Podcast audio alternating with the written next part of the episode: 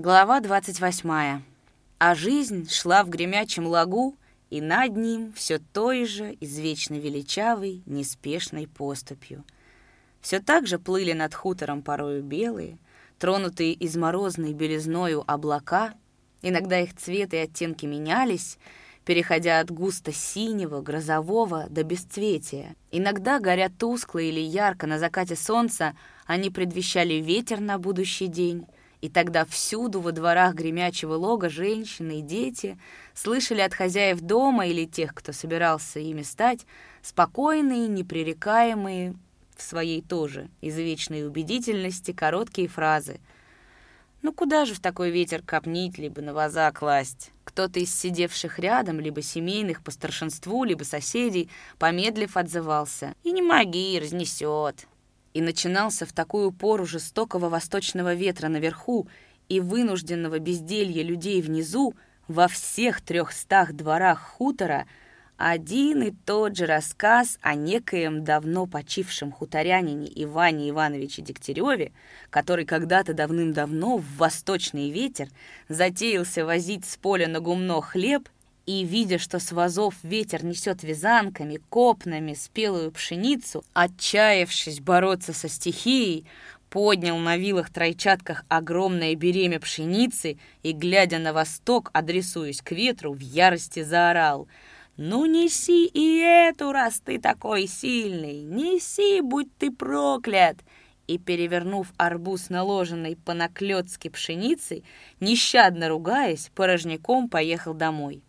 Жизнь шла в гремячем лагу, не ускоряя своей медлительной поступи. Но каждый день и каждая ночь приносили в один из трехсот домов хутора свои большие и малые радости, печали, волнения, не сразу гаснущее горе. В понедельник на заре умер на выгоне давнишний хуторской пастух дед Агей.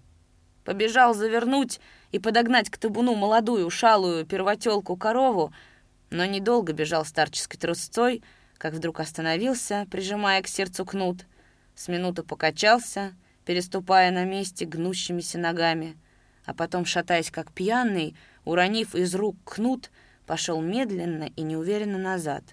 К нему подбежала прогонявшая корову сноха бесхлебного, схватила холодеющие старческие руки и, еле переводя дыхание, жарко дыша в стекленеющие глаза старика, спросила — «Дедушка, миленький, тебе плохо?»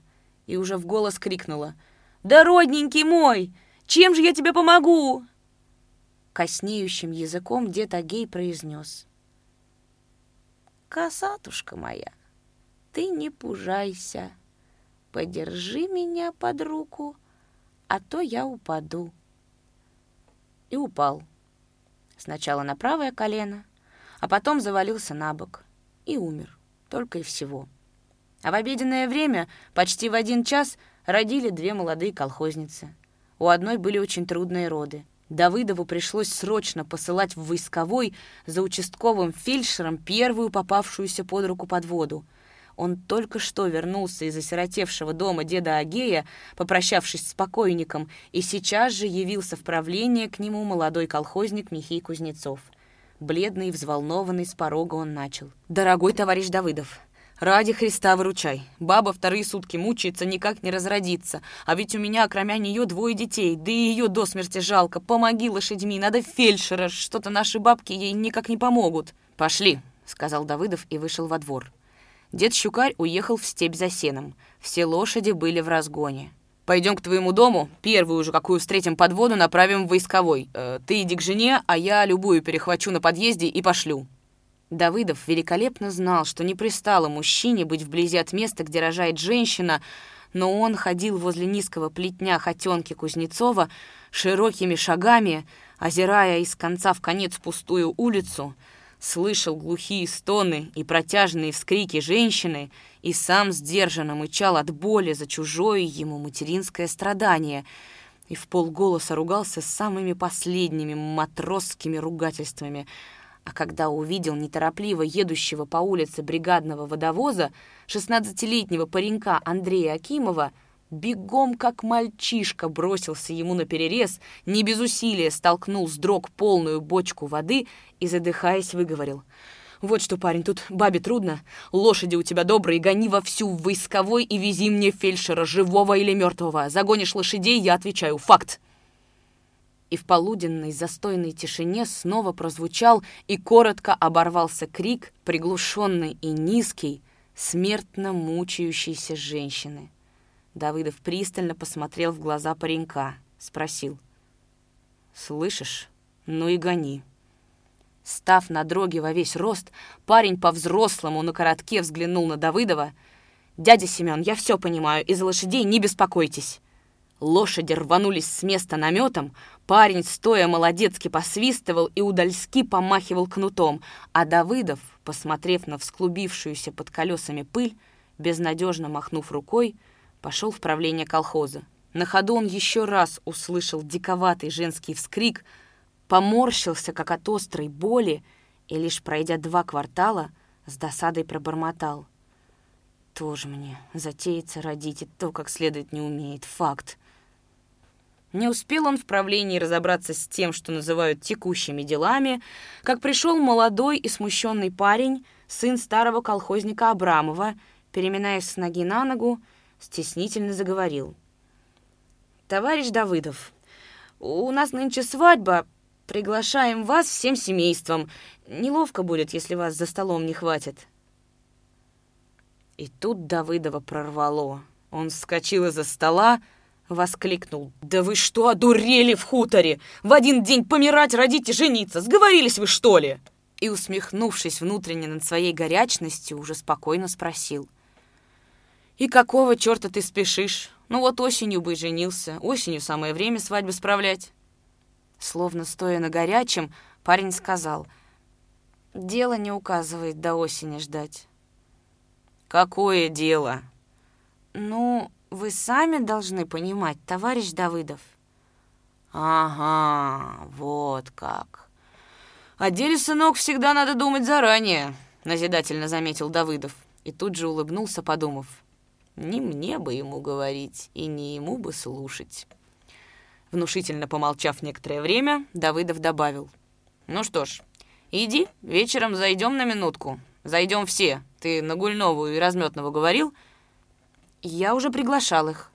«Ну вот и зайдем все трое, посидим часок. Пить нам много не положено, не то сейчас время, так что вы там не обижайтесь. Ну, ступай, желаю счастья, хотя желать его будем вам, когда придем». А она у тебя очень толстая? Не так, чтобы, но видно. Ну, когда видно, оно всегда лучше. Снова несколько назидательным тоном заметил Давыдов и опять улыбнулся, уловив фальшивинку в этом разговоре. А когда через час Давыдов подписывал сводку, как раз в это время явился счастливый отец Михей Кузнецов и сходу, обняв Давыдова, растроганный скороговоркой зачастил. «Спаси, Христос, тебе, наш председатель! Привез Андрюшка фельдшера, и как раз вовремя. Баба чуть не померла, а за раз с его помощью отгрохала мне такого сына, ну как тюлок, на руках не удержишь. Фельдшер говорит, дескать, не так шел, а по мне так или не так, а парень-то в семье есть, кумом будешь, товарищ Давыдов». Поглаживая рукой лоб, Давыдов сказал. «Кумом буду, страшно рад, что у твоей жены все благополучно кончилось. Там что, по хозяйству обратись завтра к Островному, будет ему дан приказ. Факт. А что касается того, что парень не так шел, это не беда. Учти, что парни редко ходят так. Настоящие парни». И на этот раз даже не улыбнулся, не почувствовал своего назидательного тона, над которым только что усмехался. Что ж, видно, сентиментален стал матрос, если чужая радость и счастливый исход материнских мук заставили его прослезиться. А почувствовав слезы на глазах, он прикрыл глаза широкой ладонью, грубовато закончил. «Ты ступай, тебя жена ждет. Если что понадобится, приходи, а пока ступай, мне некогда тут, понимаешь? Мне и без тебя дел хватает». В этот день уже к вечеру произошло немалое для гремячего лога и почти никем не замеченное чрезвычайное происшествие. Часов в семь к дому Островного подкатили щеголеватые дрожки. Несла их пара добрых лошадей. У калитки сошел с них невысокий человек в парусиновом кителе и таких же брюках. Со старческой щеголеватостью, отряхнув от вороты пропыленных брюк, он по-молодому весело поднялся на крыльцо островновского куреня, уверенно вошел в сени, где его уже ожидал встревоженный новым визитом Яков Лукич. Коротко блеснув черноватыми прокуренными зубами, он маленькой сухой рукой крепко сжал локоть Якова Лукича, спросил, приветливо улыбаясь. «Александр Анисимович в себя?» «По виду узнаю, что ты. Хозяин, Яков Лукич». И, видя по выправке, по стати, чуя чутьем служилого человека в приезжем высокое начальство, Яков Лукич послушно щелкнул каблуками стоптанных чириков, а торопело ответил. «Ваше высокоблагородие, это вы? Боже ж мой, как вас ждут!» «Проведи!» С расторопностью, которая так была ему не свойственна по природе, Яков Лукич услужливо распахнул дверь в горницу, где жили Половцев и Литьевский. «Александр Анисимович, извиняйте, что не доложился, а к нам дорогие гости!» Приезжий шагнул в раскрытую дверь, широко, театрально раскрыл объятия. «Здравствуйте, дорогие затворники! Здесь можно говорить в полный голос?» Половцев, сидевший за столом, и Литьевский, по обыкновению небрежно развалясь, лежавший на кровати, вскочили, как по команде смирно. Приезжий обнял Половцева и только левой рукой, прижав к себе Литьевского, сказал «Прошу садиться, господа офицеры. Полковник Седой, тот, кто писал вам приказы. Ныне волею судеб агроном Краевого сельхозуправления. Как видите, прибыл к вам с инспекционной поездкой. Время у меня на коротке, должен доложить вам обстановку». Приезжий, пригласив офицеров садиться, по-прежнему улыбаясь, показывая прокуренные зубы, с наигранной дружелюбностью продолжал. «Бедно живете, даже угостить гостя как будто бы нечем. Но тут речь будет идти не об угощении, я пообедаю в другом месте. Прошу пригласить к столу моего кучера и обеспечить нашу охрану, по крайней мере, наблюдением». Половцев услужливо метнулся к двери, но в нее уже входил статный и ладный кучер господина полковника. Он протянул Половцеву руку. «Здравия желаю, господин Исаул. По русскому обычаю через порог не здороваются». И, обращаясь к полковнику, почтительно спросил. «Разрешите присутствовать? Наблюдение мною обеспечено». Приезжий по-прежнему улыбался Половцеву и Литьевскому глубоко посаженными серыми глазами. «Прошу знакомиться, господа офицеры. Ротмистер Казанцев». «Ну, а хозяев вы, господин Казанцев, знаете. Теперь, господа, к делу. Давайте присядем к вашему холостяцкому столу». Половцев робко спросил. «Господин полковник, может быть, разрешите чем-нибудь вас угостить? По-простецки, чем богаты, тем и рады?» Приезжий сухо ответил. «Благодарю вас, нужды нет. Давайте сразу перейдем к делу, времени у меня в обрез. Ротмистр, дайте карту». Ротмистр Казанцев достал из внутреннего грудного кармана пиджака сложенную в четверо карту-десятиверстку Азово-Черноморского края, развернул ее на столе, и все четверо склонились над нею. Приезжий, поправив воротник свободно расстегнутого парусинового кителя, вынул из кармана синий карандаш, постукивая им о стол, сказал. «Фамилия моя, как вы и полагаете, отнюдь не Седой, а Никольский. Полковник генштаба императорской армии. Карта общая, но более подробная карта вам для боевых операций не нужна. Ваша задача. У вас около 200 активных штыков или сабель. Вам надлежит, перебив местных коммунистов, но отнюдь не ввязываясь в мелкие затяжные стычки, походным порядком, перерезав по пути связь, идти на совхоз «Красная заря».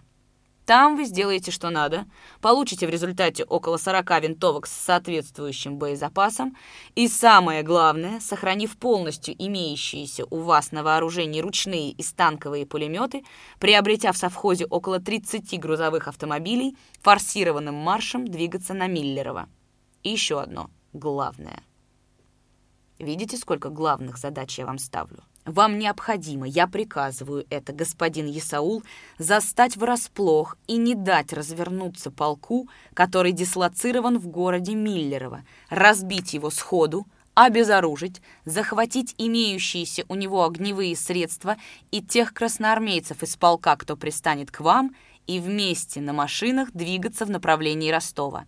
Я вам намечаю задачу только в общих чертах, но от нее зависит многое. Паче чаяния, если ваше продвижение на Миллерово встретит сопротивление, в обход Миллерова двигайтесь на Каменск, вот этим маршрутом. Синим карандашом полковник вялым движением провел прямую черту на карте. «В Каменске я встречу вас со своим отрядом, господин Исаул». Помолчав, он добавил. «С севера вас, возможно, будет поддерживать подполковник Савватеев, но вы на это не очень надейтесь и действуйте сами. От успеха вашей операции, поймите это, очень многое зависит. Я говорю о разоружении полка в Миллерове, и об использовании его огневых средств. Как-никак у них батарея, а это нам во многом бы помогло. А затем от Каменска мы завязали бы бои за Ростов, полагая, что нам придут на помощь наши силы с Кубани и Терека, а там помощь союзников, и мы уже властвуем на юге. Прошу учесть, господа офицеры, что продуманная нами операция рискованна, но у нас нет иного выхода. Если мы не используем возможности, которые дает нам история в 1930 году, то тогда прощайтесь с империей и переходите на мелкие террористические акты. Вот все, что я имею вам сказать. Короткое слово за вами, Исаул Половцев. Учтите одно обстоятельство, что мне надо еще заехать в сельсовет, отметить мою командировку и ехать в район. Я, так сказать, лицо официальное, агроном, сельхозуправление, поэтому покороче ваши соображения. Не глядя на полковника, Половцев глухо проговорил. «Господин полковник, вы ставите передо мной общую задачу, никак ее не конкретизируя. Совхоз я возьму, но я полагал, что мы после этого пойдем подымать казаков, а вы меня посылаете ввязываться в бой с кадровым полком Красной Армии. Не кажется ли вам, что это невыполнимая задача при моих возможностях и силах?» А если даже один батальон на пути моего следования выйдет мне навстречу, вы же обрекаете меня на верную гибель. Полковник Никольский, постукивая костяшками пальцев по столу, усмехнулся. «Я думаю, напрасно вас произвели в Есаулы в свое время. Если вы в трудную минуту колеблетесь и не верите в успех задуманного нами предприятия, то вы ничего не стоите, как офицер русской армии. И вы не подумайте мудрить и строить ваши самостийные планы. Как прикажете воспринять ваши слова? Будете вы действовать или вас надо убирать?» Половцев встал. Склонив лобастую голову, он тихо ответил. «Есть действовать, господин полковник. Но только за неуспех операции будете отвечать вы, а не я». «Ох уж об этом не ваша забота, господин Исаул», Невесело усмехаясь, проговорил полковник Никольский и поднялся. Тотчас же встал и ротмистр Казанцев. Обнимая Половцева, Никольский сказал. «Мужество. И еще раз мужество. Вот чего не хватает офицерскому корпусу доброй старой императорской армии. Засиделись вы, будучи в учителях средних школ, в агрономах. А традиции, славные традиции русской армии, вы про них забыли? Ну ничего, вы только начните по приказу тех, кто думает за вас. А там... А там аппетит приходит во время еды. Надеюсь видеть вас, господин Исаул, еще генерал-майором в Новороссийске или, скажем, в Москве. Судя по вашему нелюдимому виду, вы на многое способны. До встречи в Каменске. И последнее. Приказ о выступлении, единовременном всюду, где есть наши точки сопротивления, будет дан особо. Вы это понимаете. До свидания. До встречи в Каменске. Холодно обнявшись с приезжавшими, распахнув двери горницы и встретив взгляд трепетно стоявшего в синях Якова Лукича, Половцев не сел, а упал на койку. Спустя немного спросил у прижавшегося спиной к окну Литьевского. «Видали вы такого жука?» А Литьевский презрительно махнул рукой. «Езус Мария, чего вы хотели от этого русского воинства?» Вы спросите у меня, господин Половцев, за каким только чертом я с вами связался?» И еще одно трагическое происшествие случилось в этот день. В колодце утонул козел Трофим. Будучи непостоянным по характеру, шляясь по хутору все ночи напролет, он, очевидно, нарвался ночью на стаю гулящих собак, и те, ринувшись за ним в погоню, принудили его прыгнуть через колодец, находившийся возле правления колхоза. Створка, прикрывавшая устье колодца, по стариковской небрежности деда Щукаря, была не прикрыта с вечера. Старый козел, напуганный собаками, их злой погоней, прыгнул через колодец и, видно, скользнули старые копыта, сорвался вниз и утонул. Вечером дед Щукарь вернулся с возом сена, захотел напоить своих жеребцов и, пытаясь зачерпнуть воды, почувствовал, что ведро ткнулось во что-то мягкое. Все его попытки набрать воды, как он не старался вводить из стороны в сторону веревкой, привязывавшей ведро, закончились неудачей. Тогда старик, озаренный страшной догадкой, сиротливыми глазами оглядел двор в надежде увидеть где-нибудь на крыше сарая своего извечного недруга — но взгляд его бродил впустую. Трофима нигде не было. Дед Щукарь торопливо пошел на сеновал, затем рысцой пробежал за ворота. Нигде Трофима не было. Тогда Щукарь, заплаканный и жалкий в своем горе, вошел в комнату правления, где сидел Давыдов, опустился на лавку. «Ну вот, Сёма, жаль моя, дождались мы новой беды. Наш Трофим-то не иначе утоп в колодезе. Пойдем добудем кошку, надо его вытягивать. Загоревался, улыбаясь, спросил Давыдов. Ты же все время просил, чтобы его зарезали. Мало ли что просил, зло вскричал дед Щукарь. Не зарезали, слава богу. А теперь как мне без него жить? Он меня каждый божий день под страхом держал. Я с кнутом с зари до вечера не расставался. Держать него, оборону. А теперь какая моя будет жизня? Одногольная скука. Теперь хоть самому в колодец кидайся вниз головою. Какая у нас с ним была дружба! Да никакой! На одни баталии мы с ним сходились.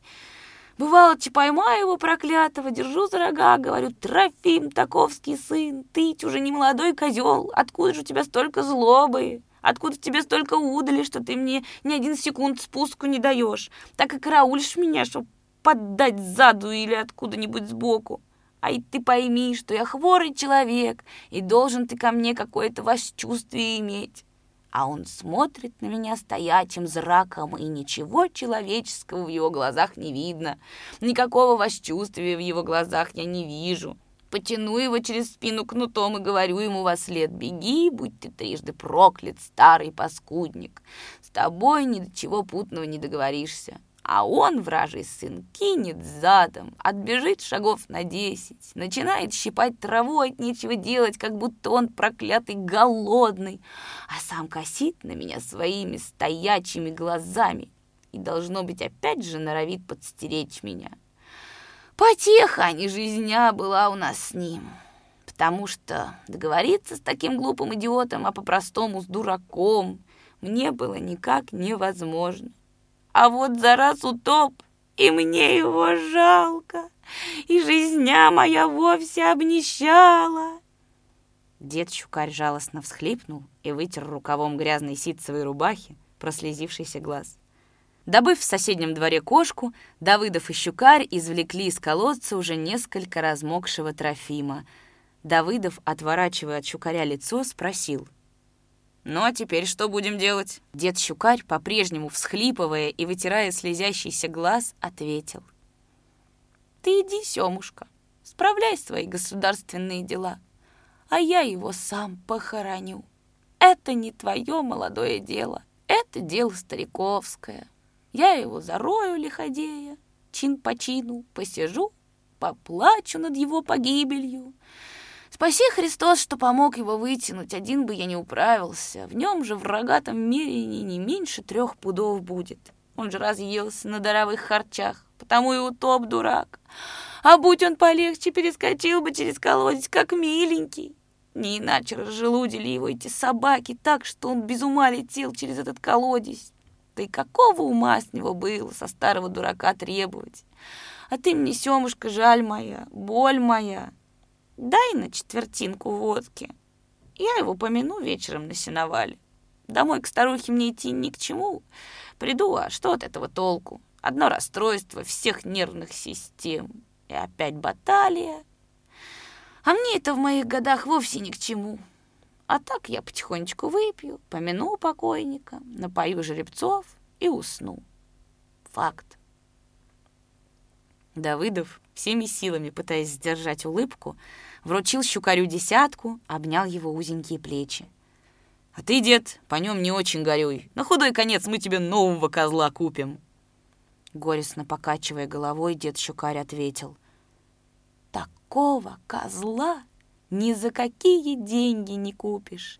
Не было и нет таких козлов на белом свете, а мое горе при мне останется. И пошел за лопатой, сгорбленный, жалкий, трогательно смешной в своем искреннем горе. На этом и кончился исполненный больших и малых событий день в гремячем лагу.